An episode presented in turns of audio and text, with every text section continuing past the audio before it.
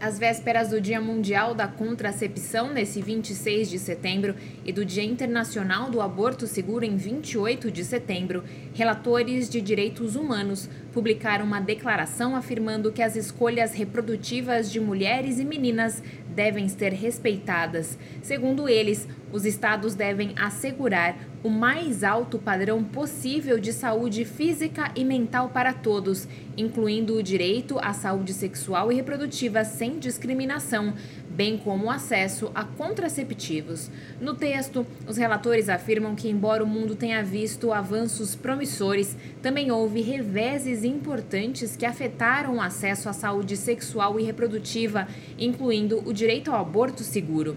Segundo especialistas, os direitos humanos estipulam que as mulheres devem ser livres para decidir quando engravidar, quantos filhos ter e como espaçar as gestações.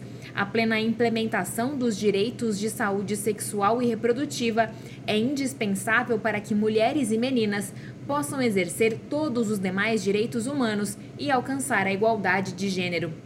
Para eles, os retrocessos vistos nos últimos anos, incluindo restrições legais aos contraceptivos por motivos ideológicos, juntamente com os efeitos da pandemia, tiveram resultados negativos sobre aqueles em situação de vulnerabilidade ou historicamente sujeitos à discriminação.